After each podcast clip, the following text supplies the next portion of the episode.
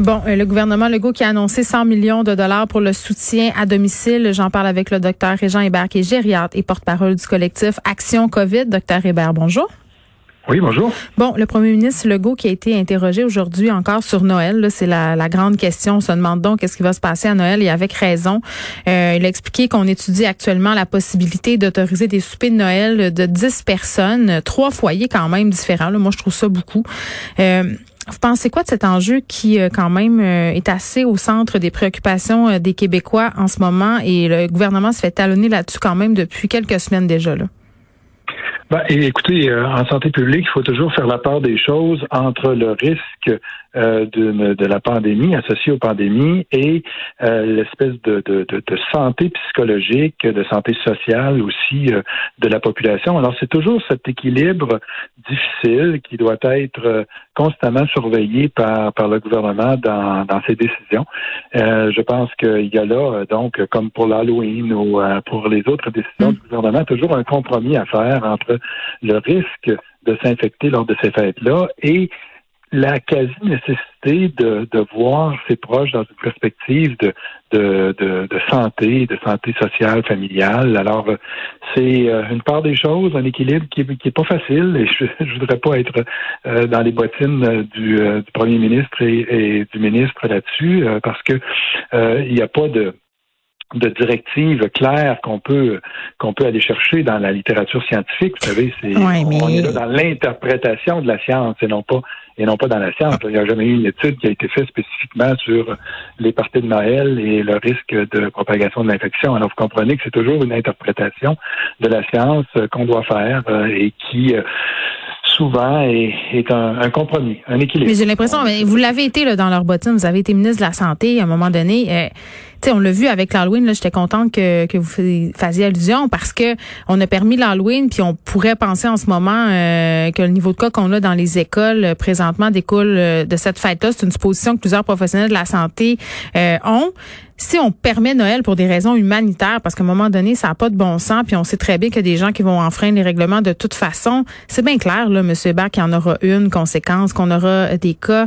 On va payer le prix. Ça, à, à mon ah, sens, c'est clair s'il n'y avait pas de conséquences, la décision serait facile à prendre. Euh, on sait qu'il y en aura une conséquence. Il faut regarder quelle est l'importance de cette conséquence-là par rapport à la décision d'interdire euh, carrément des fêtes de Noël. Comme vous l'avez dit, il y a des gens qui vont faire pareil, euh, mm. donc qui vont être délinquants. Et deuxièmement, il y a des gens qui vont souffrir de ça. Il y a des personnes seules qui voient leur, leur parenté seulement dans le temps des fêtes. Là, et cette situation-là, elle est aussi associée à un risque important au niveau de la santé. Alors, c'est euh, le compromis qu'on va devoir trouver collectivement comme société pour euh, traverser la période des fêtes. Puis on sait que, euh, particulièrement au Québec, la période des fêtes, c'est une période qui est extrêmement importante dans la dans nos habitudes culturelles. Alors, je pense que c'est c'est pas facile. C'est pas facile pour nos gouvernements et on va devoir s'auto s'auto réglementer, je dirais. Alors, le gouvernement peut nous donner des lignes directrices, mais si on veut aller au-delà de ces lignes directrices là et, et de dire, ben moi, je préfère ne pas prendre de risques. C'est une décision personnelle. Mais je pense que oui. J'invite les gens à prendre. Puis à l'inverse aussi, il euh, faut faire attention de ne pas évaluer à la baisse notre propre risque. Parce que ça, moi, c'est ce que je vois beaucoup en ce moment. Là. Les gens sont tannés, puis je m'inclus là-dedans. Tu dis, ah, je vais inviter juste une amie, là. C'est correct, là. Une personne. Tu sais, tout le monde est mm. un peu en train d'évaluer son propre risque. Ça sera la même chose avec Noël. Tout à fait. Écoutez, euh, moi et mon, mon, conjoint, on a sept enfants, dix petits-enfants. Alors, il y a, il y a des décisions qu'on va devoir prendre pour le temps des fêtes parce que c'est pas possible de réunir tout ce monde-là. Là. Il va falloir faire euh, des, des, fêtes de Noël un peu originales, euh, utiliser Zoom et puis les voir de façon successive et être ultra prudent parce que moi, je ne veux pas. Euh, oh non, encore des tensions de Noël, Monsieur Hébert. Encore des tensions de Noël. Des gens qui vont dire pourquoi tu m'as pas choisi? Pourquoi c'est pas moi qui t'ai choisi? Oh non, encore une autre raison de décevoir les belles-mères de ce monde. Ok, docteur Hébert, on revient là sur euh, les 100 millions. Ok, euh, 100 millions, ça a l'air vraiment gros, tu sais, pour le commun des mortels. Euh, ce 100 millions là, il est injecté pour le soutien à domicile. c'est un dossier que votre collectif là, poussait énormément depuis des mois. Est-ce que vous êtes satisfait de ce chiffre? Ben, écoutez, c'est un pas dans la bonne direction. Ce qu'on réclamait, c'est d'une part de ne pas avoir de, délestage des soins à domicile pendant la deuxième vague, comme celle qu'on a eue pendant la première. Ça semble respecté, c'est-à-dire que les gens continuent à recevoir les services qu'ils recevaient avant, au moins. Deuxièmement, mhm. on voulait que les salaires des préposés dans les entreprises d'économie sociale et pour le chèque emploi-service soient rehaussés. Euh, le gouvernement a consacré une certaine somme là-dessus. Ça permet de rehausser le salaire des préposés en soutien à domicile à 16 dollars, alors que le salaire des préposés en CHSLD a été rehaussé à 26 dollars. Vous voyez qu'il y a encore un écart, mais on a fait un pas. Euh, important pour euh, combler cet écart-là, de façon à ce que on puisse retenir les préposés dans le secteur des soins à domicile et attirer des préposés là, pour euh, être en mesure de fournir les services. Mais, encore là, 65 millions, 65 millions euh, qui sont donnés aux établissements, c'est pas beaucoup. Euh, c'est pas ça qui va euh, augmenter de façon significative les soins, surtout pour les personnes qui en ont besoin de beaucoup d'heures de soins. et deuxièmement, ben, il faut falloir s'assurer que ces sommes-là vont vraiment au soutien à domicile. Je vais vous raconter mon anecdote personnelle. Lorsque j'étais ministre, on a investi 110 millions dans les soins euh, à domicile dans une seule année budgétaire. De la première, l'année 13-14, où on était au, gouvernement. Et quand j'ai quitté, euh, je suis retourné dans mon travail universitaire, je me suis dit, on va essayer d'aller voir l'impact que ça a eu sur le soutien à domicile. Alors, on a suivi toute une population de 65 ans et plus à mm-hmm. Sherbrooke euh, pendant la période de 2011 à 2016. Et euh, on a regardé tous les services que ces gens-là ont reçus, des services de soins à domicile, et la conclusion, c'est que le nombre de services a diminué de façon progressive pendant cette période-là, sans aucun effet de l'investissement qu'on avait fait en 2013-14. Pourquoi? Ben parce que l'argent est allé dans d'autres priorités des établissements.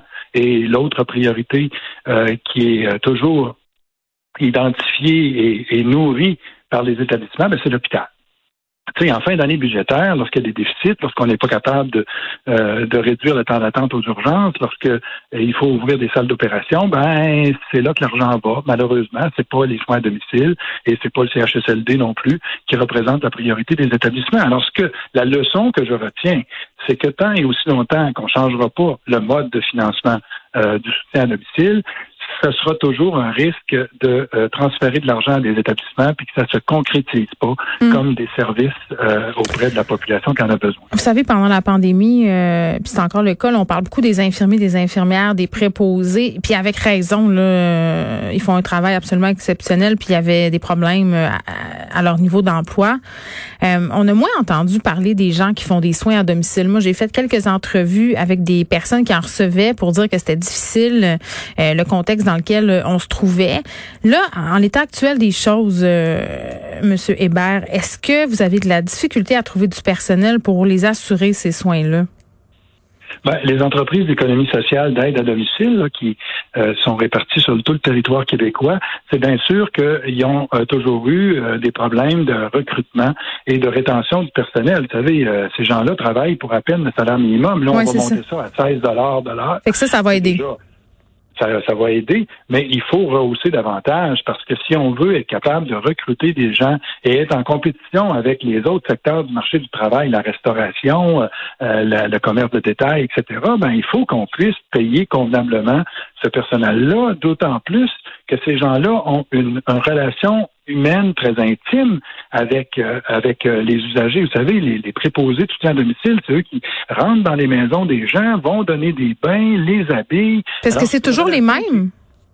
Ben, c'est pour ça que si on est capable de retenir les préposés, on va être capable d'assurer que ce soit toujours les mêmes personnes qui aillent s'occuper des mêmes usagers, mais pour ça, il faut être, euh, leur ménager des conditions de travail qui sont intéressantes pour qu'on puisse euh, retenir ces personnes-là dans un emploi qui soit valorisant, non seulement au niveau salarial, mais aussi valorisant au niveau du contact humain que ces gens-là ont avec les usagers. Et c'est ça souvent qui fait la différence et par lequel on peut garder ces, ces employés-là. Oui, puis c'est fou, le docteur Hébert, quand même, puis on va se laisser là-dessus, là, tous les métiers de soins, là, infirmiers, infirmières, les gens qui, s'occupent de nos plus vulnérables, même les profs, là, souvent, ce sont des métiers qui sont dévalués. Il va falloir trouver une façon de justement de redonner les lettres de noblesse à, ces corps de métiers-là parce qu'ils font un travail excessivement important et ça commence justement par ces gestes du gouvernement, c'est-à-dire de reconnaître l'importance du travail de ces gens-là en injectant, oui, de l'argent, mais en faisant en sorte que leurs conditions de travail aussi euh, soient acceptables.